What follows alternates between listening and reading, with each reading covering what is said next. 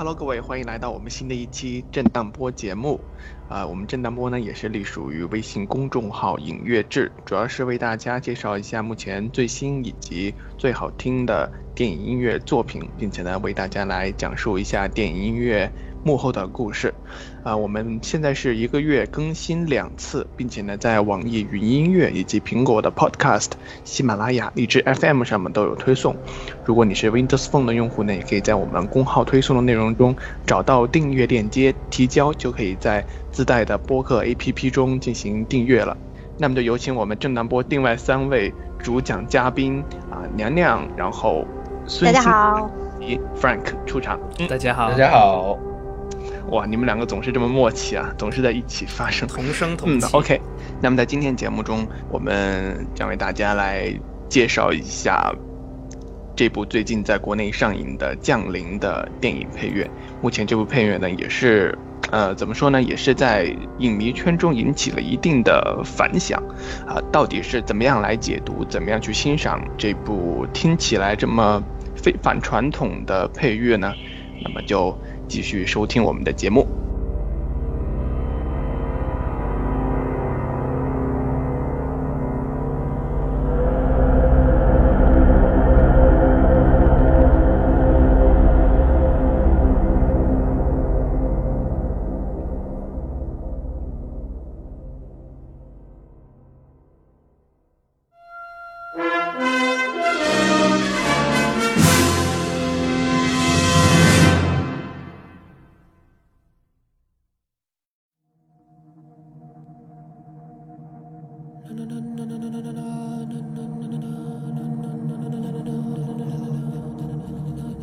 说到《降临》这部配乐，它的作曲是冰岛作曲家啊、约翰·约翰森。其实这个名字在几年前并不是被很多人所知道哈。其实他现在越来越火，或者是越来越受到关注，也是因为呃，一四年他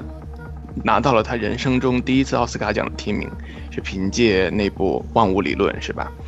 然后在一五年的奥斯卡上也是拿到了，凭借《边境杀手》拿到了他啊、职业生涯的第二次提名，也算是怎么说呃非常高效的一个天才作曲。呃，其实在，啊万物理论》之前，他也跟嗯华语导演有合作过两次。呃，都是娄烨的两部作品，一部是《推拿》，一部是《浮城谜事》，并且呢，《浮城谜事》在当年的金马奖上也是拿到了啊、最佳音乐奖的这样一个奖项，也可以说是跟华语电影有着千丝万缕的联系。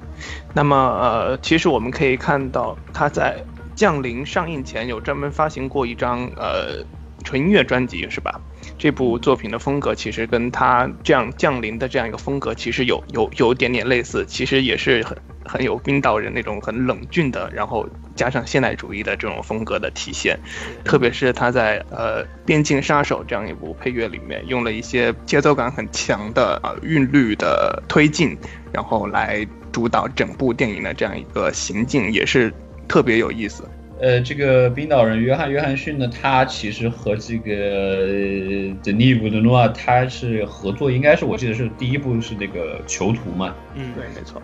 那一部当时就是也是引引起了这个影评人界的一些关注。那一部的作品它是比较偏一个，我觉得是比较偏氛围化的嘛，因为那一部片算是一个悬疑片，对，嗯只有在他在只有在影片结尾就是一个高潮的时候，才有一个很明显的旋律出来。呃，然后呢，到了这个《万物理论》这样一部非常典型的，呃，冲击奥斯卡的这种名人传记片，因为他讲讲霍金的嘛，那一部作品我觉得反而是没有多少他自己本人的一种风格，而是更多的是走了类似于这个 Alexander Desplat 他的那种，呃，现在比较流行的那种欧洲风格是吧？对，欧洲文艺片的那种风格。但是呢，到了后面就是《边境杀手》，包括这一部《降临》，又是又是和 Denis v i l n o 再再次合作之后，他的这个又是回到了他的这种比较偏现代一点、比较偏电子或者氛围，甚至然后以及用一些很现代音乐的一些技法来来去进行创作。嗯，其实说到奥斯卡哈，呃，《降临》现在比较受到关注，尤其是在在奥斯卡提名之后。嗯，受到关注的原因就是《降临》这一部并没有获得奥斯卡最佳配乐奖的一个入围的资格，这也是很多人不解的。虽然说我们在之前的呃公号推送的时候有简单解读过这部作品没有拿到入围资格的原因，但是呢，我看到依然有很多人对此有疑惑。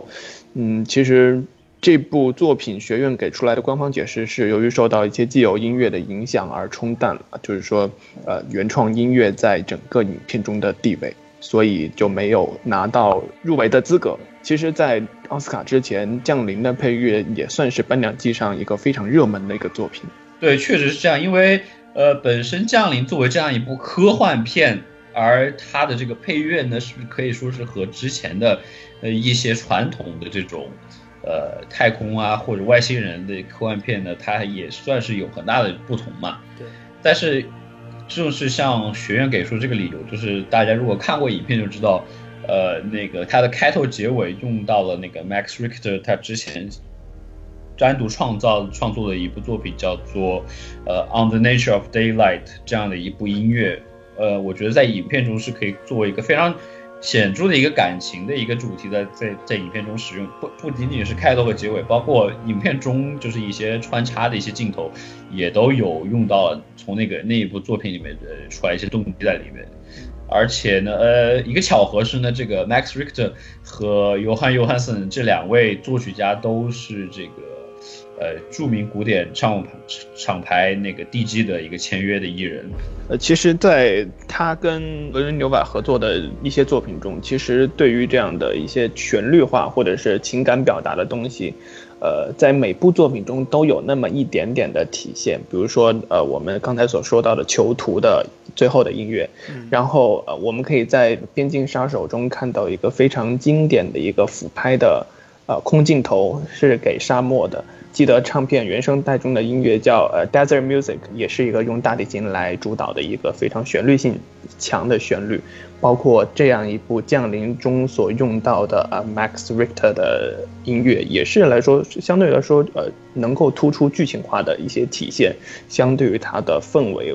音乐来说，呃，我个人觉得会能够起到一定的中和的作用，是吧？嗯，但是我是觉得，事实上，Max 在这个影片中的这段音乐，呃的和声走向其实是很常用的，哒哒哒哒。嗯，那么作为一个 time music 来说，约翰约翰森完全可以在这之上写出呃自己的一些旋律，但是当时他们也是觉得。呃，Max 的这一段音乐太合适了，可能太完美了，他们就没有再做出任何修改，就直接把这段音乐放了上去。其实，约翰·约翰森是给开头跟结尾都写了音乐的，但是他写的是纯人声版本，就是只有人声在唱，没有任何乐器的。然后就是这个跟呃《On the Nature of Daylight》两个给导演对比，最后导演去选了 Max Richter 的那一首《On the Nature of Daylight》。呃，约翰·约翰森也是很尊敬导演的这个想法，他是也是觉得这个用法是用的很好的。不过他自己的确是写过开头跟结尾的音乐，对。嗯，好。所以你们怎么去认为呃学院给出的这样一个就是既有音乐影响原创音乐的解读？我我觉得这个这个判判判决是非常合适的，因为很多人看完就是降临之后都说这个。说配乐很好，然后我我有问过他们，结果他们说的就是都说是开头结尾的这个音乐非常棒，嗯，这个旋律非常优美，嗯。然后呢很贴切他的这个影片的情感，呃，然后呢，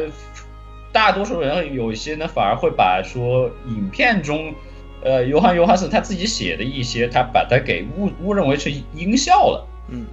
所以这个这个，我觉得也确实是会会在，因为大家知道，在学院的呃这个奥斯卡的投票，虽然它是这样的，它是由这个音乐分支专门来做这个提名的工作，然后呢是所有八千多个学院的成员一起来投票决定最后到底谁能拿奖。那么我我想就是专门的这种音乐分支的这些这样一些以作曲家这样的一些人组成的这样的音乐分支，他们肯定会就是说知道哪一些是原创音乐，哪一些是这个呃这个这个非原创的音乐。但是作为大多数的原这个这个学院的成员来说呢，对他们来说，他们可能就没有不会有那么大的清楚的一个概念吧。包括而且我也觉觉得确实是作为一个这这首《On the Day of Day Day Night》，它的这个在影片中确实不仅仅是作为一个点缀的作用，而是而是我正像我刚刚所说的，它是带它可以说是充当了影片一个情感的主题的，在这样一个地位在这里面。那么我觉得学院判罚说，因为它这个对于这个乐作品的使用，然后呢冲淡了它的这个原创配乐的部分，我觉得这个是非常理所应当的。其实我们就可以来听一下刚才 Frank 所说的，在影片中他是怎样，就是也有这种体现。娘娘其实也说那个很那个 On the Nature of the Daylight 和声走向，其实就是在影片里头产生了很大的作用嘛。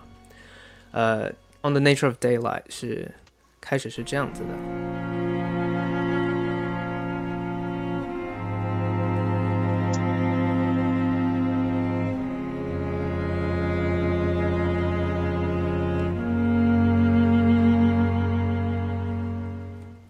听到了一个四组和声，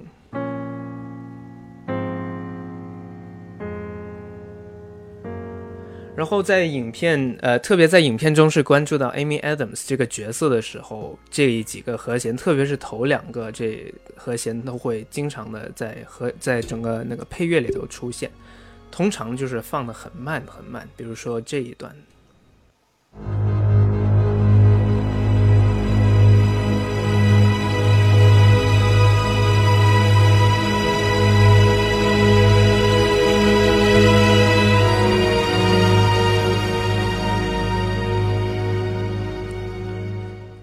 因此，就是这个关键的和声，它在配乐里头反反复复出现的话，这个就是的确是一个很大程度冲淡了它的原创的那个成分。成分。对，然后还有一点，其实我发现没有人提过，可能很多人都不知道的，就是另一点，它也是影响了一个影片的原创这个配乐原创度的。不过，我觉得这个应该留到后面讲具体讲音乐的时候再把它放出来。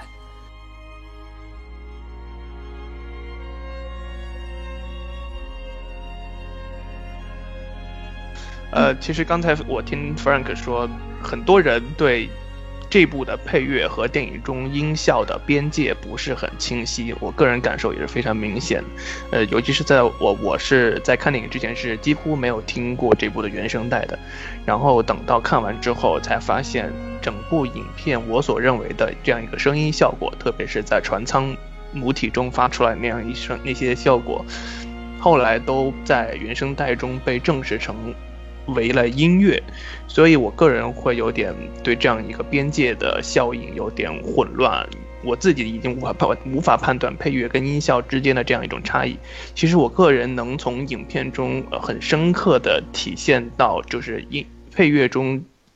所产生的声音效果，呃，其实对整个剧影片的呃剧情是有一定的推动以及暗示作用的。其实我们所认为。尤其是在配乐中所听到的一些声音效果，可能就会理解成就是飞船母体所发出来的一种自带的声音属性，嗯、是吧？对。其实对我们整部电影观感上来说，它这样一种理解其实会让人感到非常混乱的。我个人有这样的一种想法。嗯嗯，那么实际上。约翰·约翰森他是也是很早就加入了这个创作的过程。我听说的是，当时剧本刚写出来，呃，他就已经开始写草稿了。那么他就基本上是和这篇影片是一起制作的。嗯，那么他一旦完成一些材料呢，他就会发给 editor，然后会进行一些有趣的实验。他这次也用到了一些比较传统的一些作曲的手法，像就是用磁带。那么他是用了大概很长的一个磁带，首尾相接，然后他们一遍一遍的去把声音录进去，然后去叠加，然后这样就形成了那非常强有力又很厚重的钢琴低音，就像我们的第一首这样。他的一个助手 Rob 就在钢琴上随便弹了几个音，然后自己也唱了出来，然后约翰约翰森就觉得非常好，然后他就把这个。他这个人声录了进去，录了进去呢，然后做了一些拉伸啊，或者是一些处理，然后他们就直接把这个材料，呃，发给了 editor 叫 Danny，然后他们三个人突然觉得可能做一些这个实验就是非常好，然后这个声音具体来说在里面是一个这样的声音。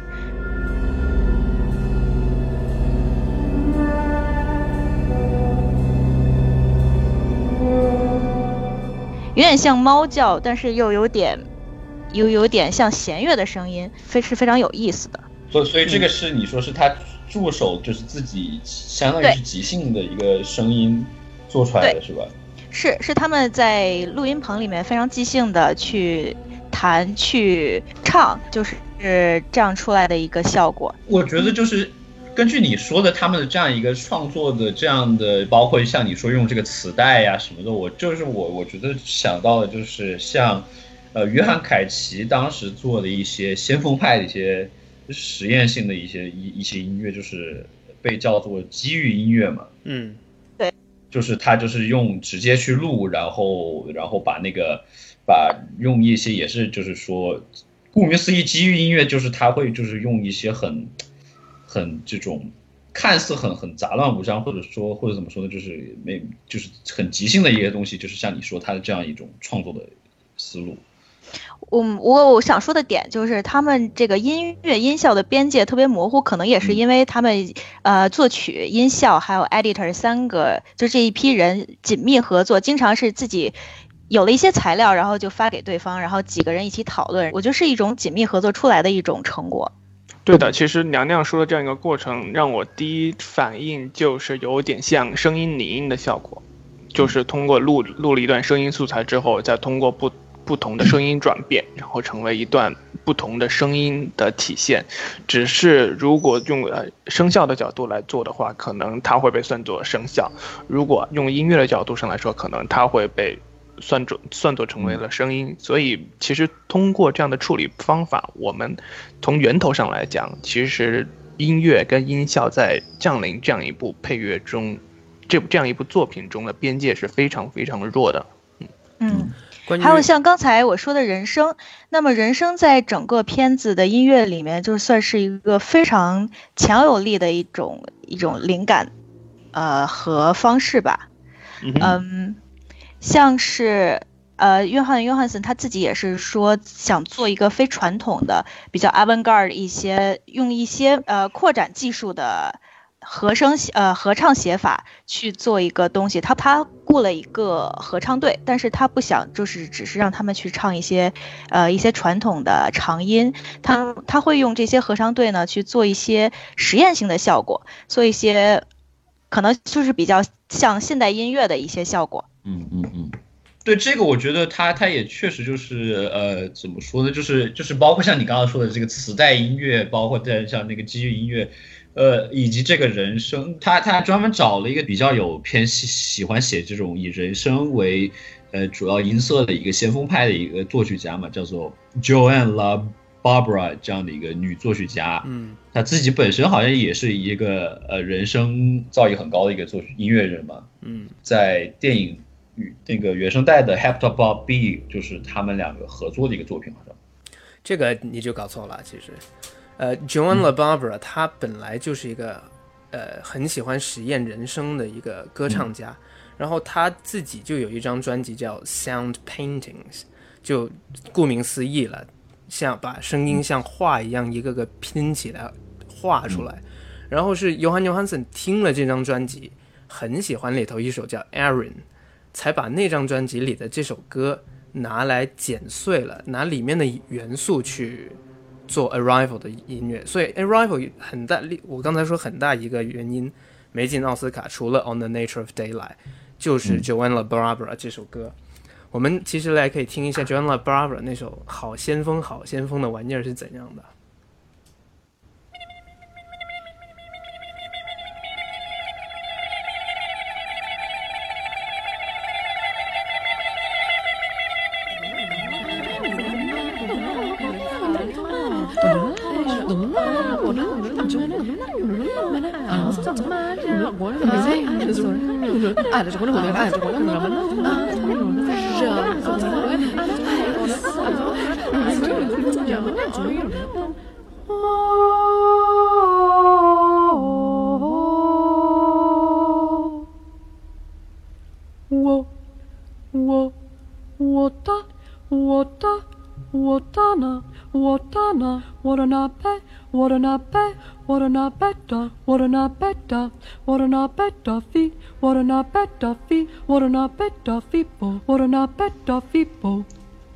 这个就直接影响了整部片子里头最对对对，就主要的一是就就。就最后半段就是基本上就是那个 Hepto Pop B 的一个原型嘛，可以这样讲。我们直接可以来对应该听听是这样 Heptacle B。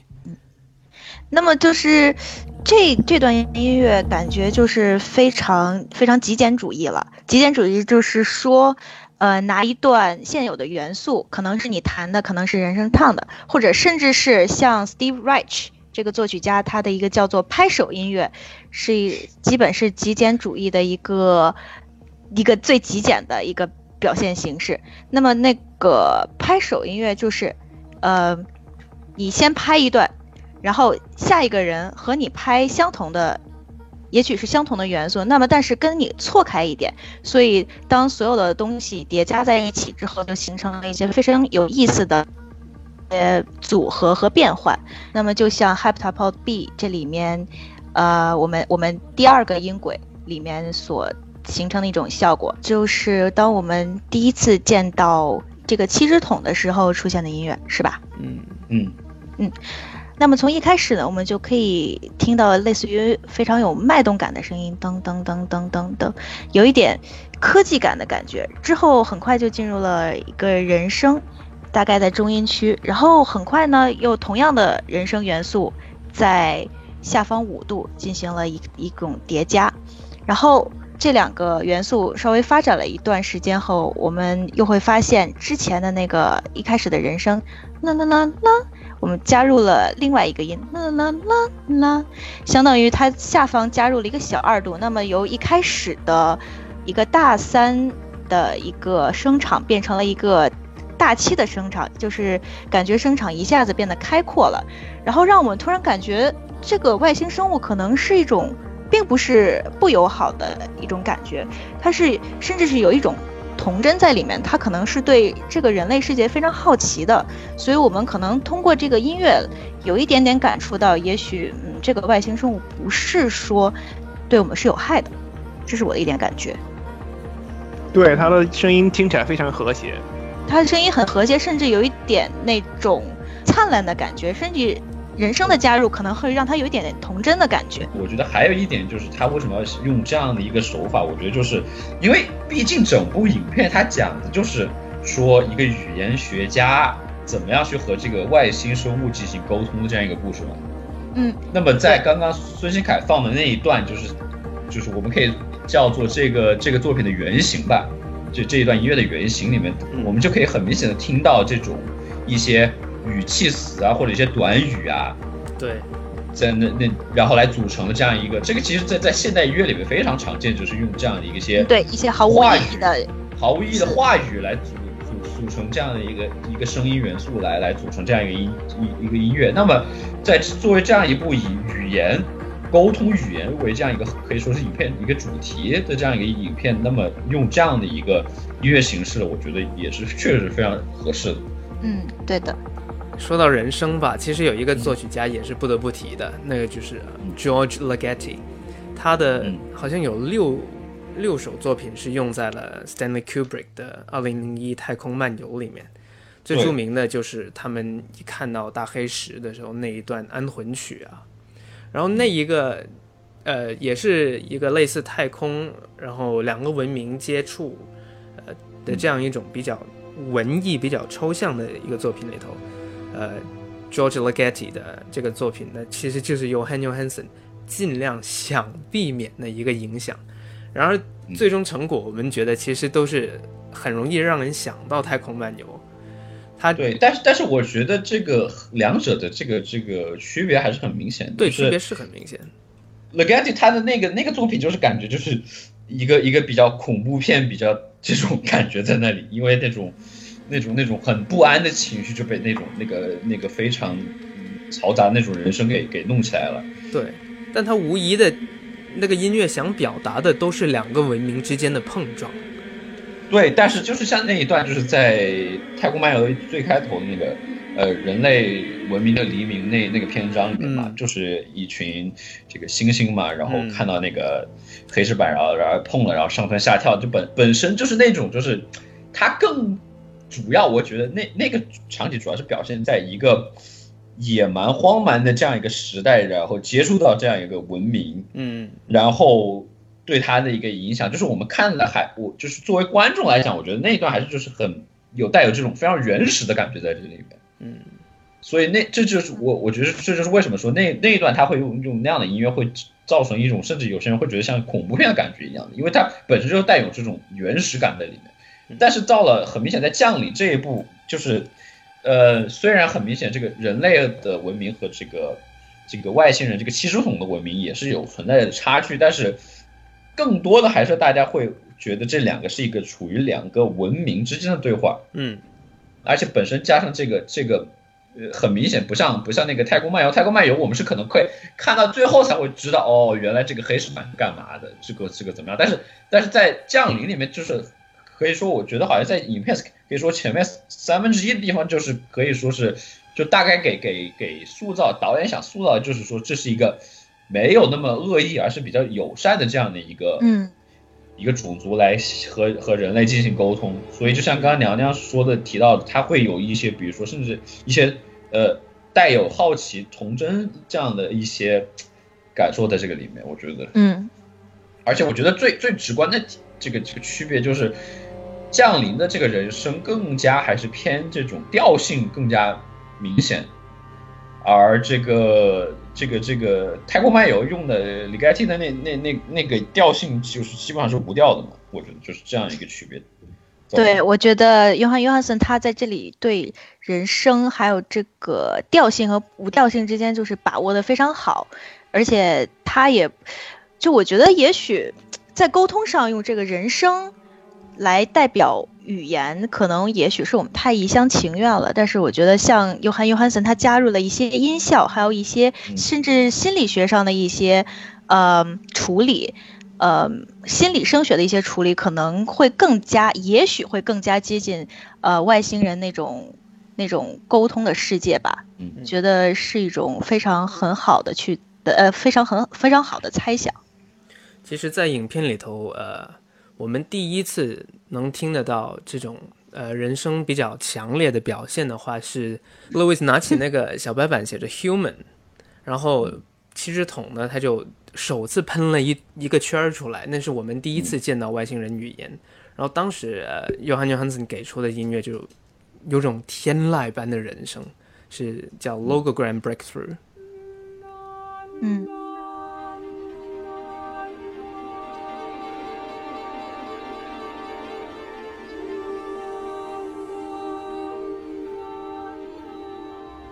然后这种人声的唱法呢，我们觉得其实还有一个很重要的作曲家也需要提一提，那就是德国当代的著名的超现斯图克豪森超现代作品家，呃，现代作曲家，呃，Stockhausen，呃，斯托克豪森，他特别是有一部作品叫《Stimmung》，呃，中文不知道叫什么，情绪或者之类之类的，他那个是有一个将近七十分钟的清唱音乐作品，有五十一段，呃，里头就是用各种呃人声的节奏啊、音高啊，什么都尝了一遍。然后这个在作品里头是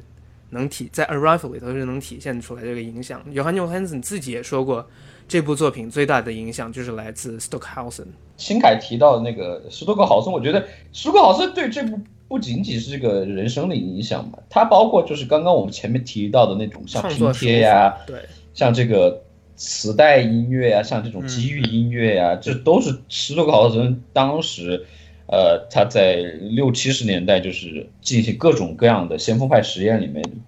嗯去创作的这样的一些音乐类型。嗯，所以我觉得就是不仅仅是人生，包括前面我们提到的那些，我觉得也都是应该有受到他的这样一些影响。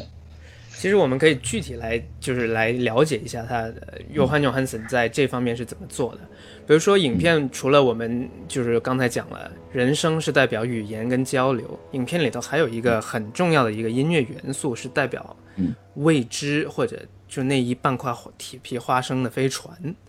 呃，就是很强很那种钢琴的低音，呃，在比如说这首 Hydraulic Lift，就是他们第一次去飞船升上去的时候，我们能听得到，嗯，是这样子的。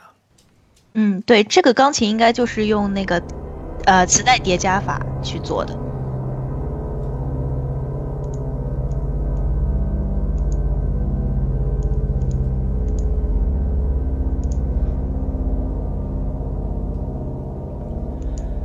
那么约翰·约翰森具体是怎么做的呢？其实，呃，我们来听一下啊。如果我随便在钢琴上弹那个音，它是这样子的。然后，如果你录的时候把开头琴弦击下去那一个 attack，它这个术语叫 attack，去掉的话，我们听得到就是这样子的。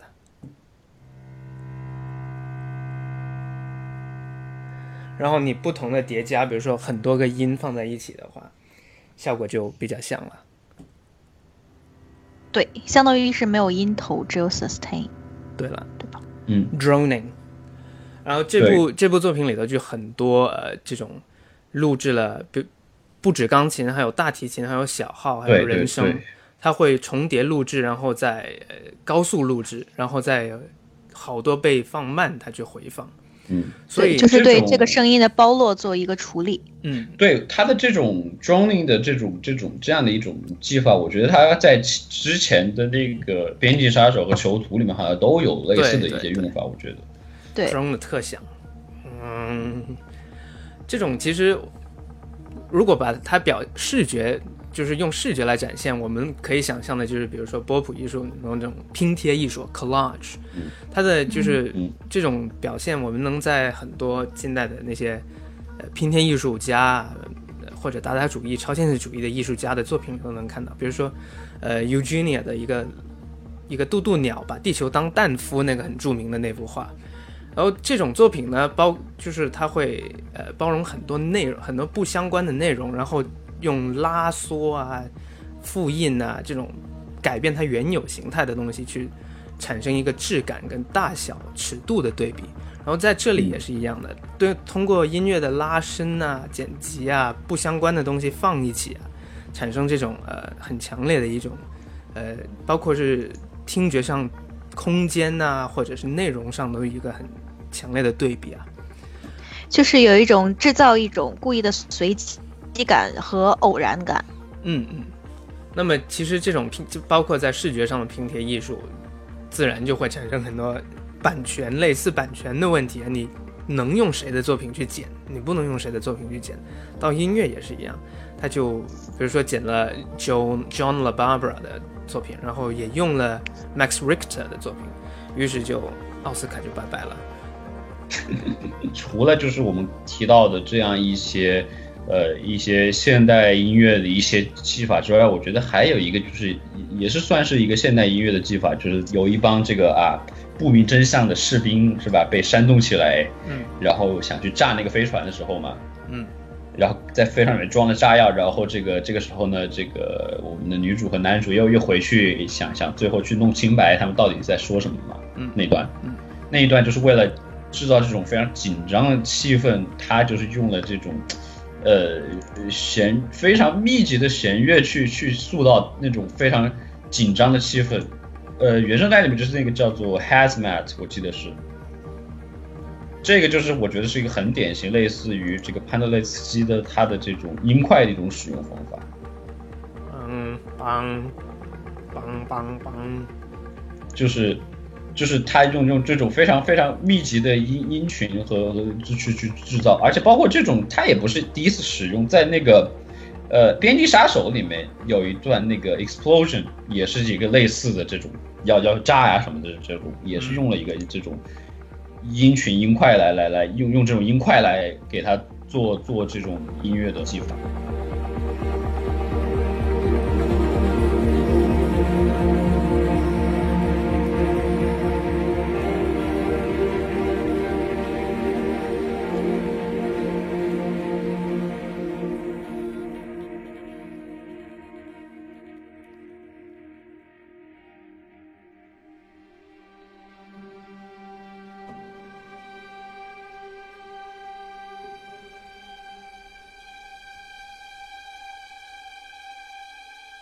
这部作品呢，我们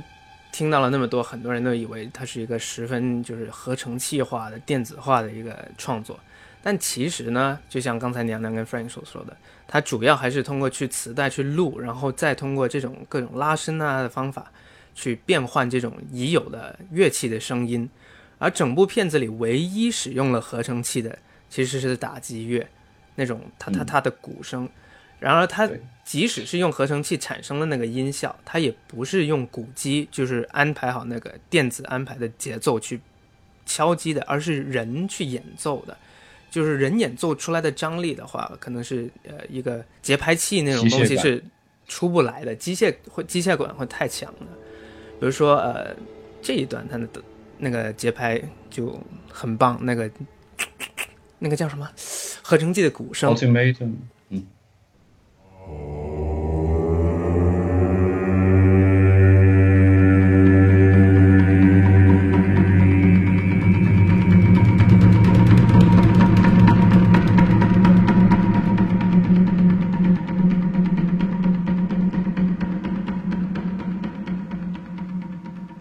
这也就是整部作品里头唯一使用了合成器的音色这是合成器吗？嗯，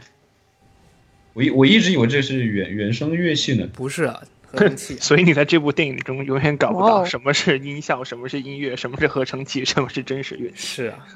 所以呃，这个也就是整部作品里头唯一用了合成器的一个音色。所以这部作品在结尾的时候看演职员名单，我们看到的不是说 music composed by，而是 music written, arranged and produced，就是写作、音乐创作、音乐那个编配以及音乐制作都是约翰·约翰森，就是其实就是一幅音乐的剪贴画了。这样，还有一点想提一下的，就是这个音音乐跟声效上的一个声声音的理念呢、作为一个建筑生哈、呃，约翰·约翰森他自己就提过这一部作品，他很强调的一个是 space and silence，就是空间跟安静或缺乏声音的这个概念。呃，有几个很明显的场景，就是呃，一开始 Louis 坐在直升机里去现场的时候，很空旷、很空旷的平原，然后我们是听不到直升机，几乎听不到直升机的声音，它很闷，把这个直升机的声音压下去了。我们能听到的呢是一个很响，就连菠菜都搞混了，以为是飞船自己发出来的声音的那一段配乐。那一段配乐的那个制作整个音场就是很空广的。然后到了，呃，他们去飞船的时候，那个空我们听到的，首先也是一个很空广的声音，就是音场设计，不是音乐，就是音效。然后它越来越靠近的时候，路易斯越来越靠近飞船的时候，那个声音它会慢慢的变成一个很密闭，进入类似于进入了那个防护服里面，然后整个音效它就闷了起来。然后这时候音乐又出现了，音乐是带着那个很大回响那种空旷的，那个反这样这样一出来反差就很大，所以约翰约翰森很强调这个声音的空间性跟那个安静这样两个概念。嗯其实《降临》这样一部题材，在好莱坞的啊科幻作品中也有一些哈，其中包括像这样的对外星空间的探索，以及对啊、外星生物的一种交流，嗯特无论是在音效还是在音乐上面，都有一种很早期的尝试。呃，我我个人印象比较深刻的，可能是在零五年斯皮尔伯格那部《世界大战》里面那部那部比较巨大的三角杀人机器，是吧？嗯其实，在那部作品中也有一段类似，但是是明显的声音声效的一种处理。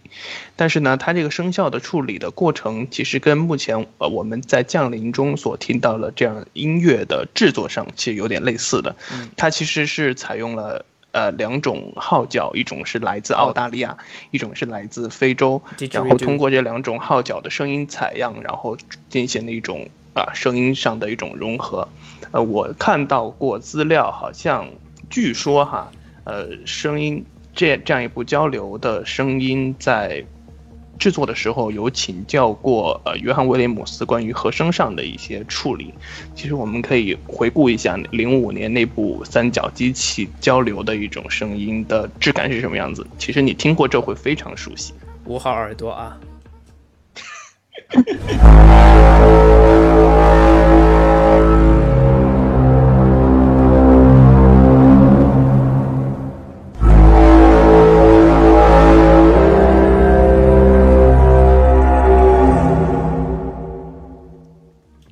对，其实这个也是，就像我刚才所说到的，其实它是更偏向于音效化的一种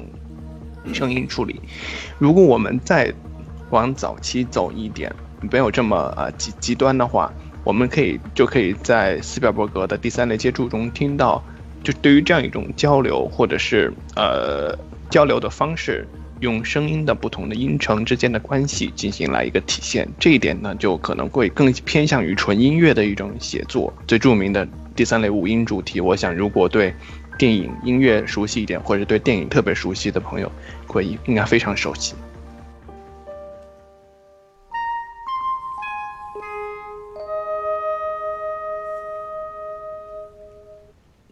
对的，就是这种。据说要，约翰威廉姆斯为了这五个音写了一百多条。对，就是像像这种外星人和人类接触，就是呃很多就会用于这样一种呃怎么说呢，就是为了产生一种让你故意让你产生一种就是陌生感，或者说这样的这样一种让你觉得就是听上去这种这个东西就不是地球的嘛。就比如说像那个在呃前两年那个斯嘉丽·约翰逊主演的那一部呃恐怖片叫做《皮囊之下》，就是讲一个呃到地球上的这样一个女外星人的一个一个恐怖片嘛。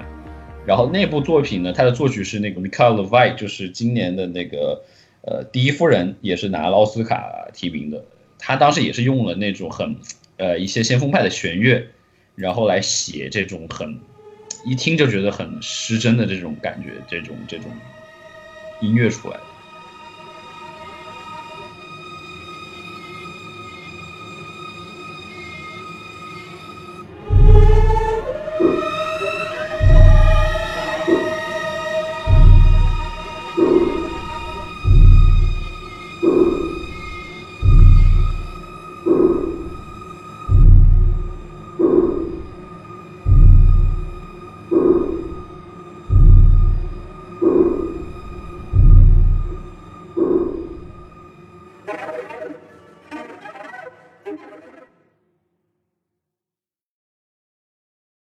所以我们可以从早期的科幻电影的接触的感觉，一直到最近这样一部《降临》的接触感觉，我们可以发现，呃，音乐其实可以代替某种语言的，当然是从人类的角度上来说哈。呃，像第三类接触这样的很纯粹的音乐之之间的一些音乐关系，然后到后来呃，《世界大战》里面这样一种外星人通过音乐来处理成声效的一种交流方式，再从像《降临》这样一部把整个音乐的制作当做成一种音乐语言的一种处理，甚至影响整部电影的一种剧情影响吧，可以这么说。我们可以发现，就是整个音乐上的处理变化是，呃，一点一点的在转变的。呃，甚至我们可以看到今年的奥斯卡提名，其实绝大很大一部分的呃电影配乐，甚至已经完全抛开了所谓传统音乐的一种概念，变得更加现代甚至先锋。嗯，这也是一种整个音乐的趋势，也不是包括整个呃声音制作的一种趋势。从降临也就可见一斑了，是吧？嗯，对嗯对对，我觉得因为确实就是，尤其是在呃战后，就是包括这样一批先锋派的一些作曲家之后，就是音乐它的外延被不停的在扩大，就是然后呢，它这个音乐和和和就是我们所谓狭义的音乐和广义的声音之间的这个界限也变得越来越模糊。我觉得这个其实也是在当今这个严肃音乐界的一个一个这样一个趋势吧。那么我觉得这个电影的音乐音效这么精彩，应该也是得益于呃后期人员的密切合作。我也我也特别希望看到国内的后期流程也能就是大家多沟通、多合作，然后去多实验一些东西，然后我们应该也不会输于他们的吧？嗯，前提是得有这样的题材来给国内的从业者去来写我写。觉得不需要这样的题材，三我觉得像像之前长长江图，我觉得其实在音效方面也是下了一番功夫的。对，没错，对，没错。所以我当时给导演杨超做采访的时候，给他的建议就是，如果你想找这样的人，但是你现在有没有合适的人选？毕竟当时杨超说，因为没有合适的人选，才决定再加上一个呃周期的紧张，才决定使用这个既有音乐嘛。我说，如果你想找这样的人，符合长江图的气质，那么你就去找尤娜·约翰森来帮你去做，绝对没有问题。这是我当时的原话。当然，他最后也没有回复我。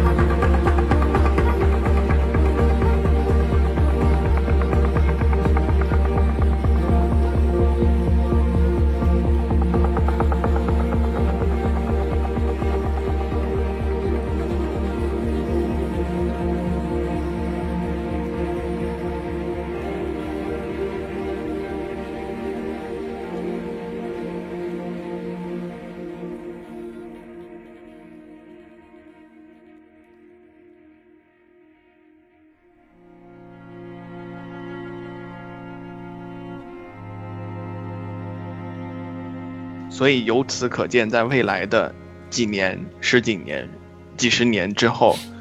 我很难去来判断以后音乐跟音效的这样一种呃边界会不会越来越弱，越来越被消减掉。当然了，这是一种趋势吧，是吧？呃，具体如何发展，现在也我个人无法预测，可能我们大家也无法预测。当然，也是希望。呃，我们这样一种解读能够给大家带来一种不同的对于传统电影音乐上的理解。毕竟我们震荡波做了差不多二十多期，绝大多数都是呃传统的配乐，是吧？嗯，对于这样一部的偏现代的作品，也是第一次的尝试。希望各位也能从今天节目中啊有所收获，得到不一样的一种音乐的理解。那么我们今天的震荡波节目呢，也就接近尾声，告一段落了。呃，欢迎各位关注我们的微信公众号“影乐志 ”，ID 是 Soundtrack 加上一个大写的 M，并且呢，我们的震荡波节目也在网易的云音乐、苹果的 Podcast、喜马拉雅、荔枝 FM 上都有推送。如果你是 Windows Phone 的用户呢，也可以在我们的公号推送内容中找到订阅链接提交，就可以在自带的播客 APP 中订阅了。那么在节目的最后，我们也是给大家拜一个早年哈，祝大家鸡年新春快乐啊，鸡年大吉。春节快乐，春节快乐新，春愉快，嗯，拜拜。拜拜，拜拜再。见。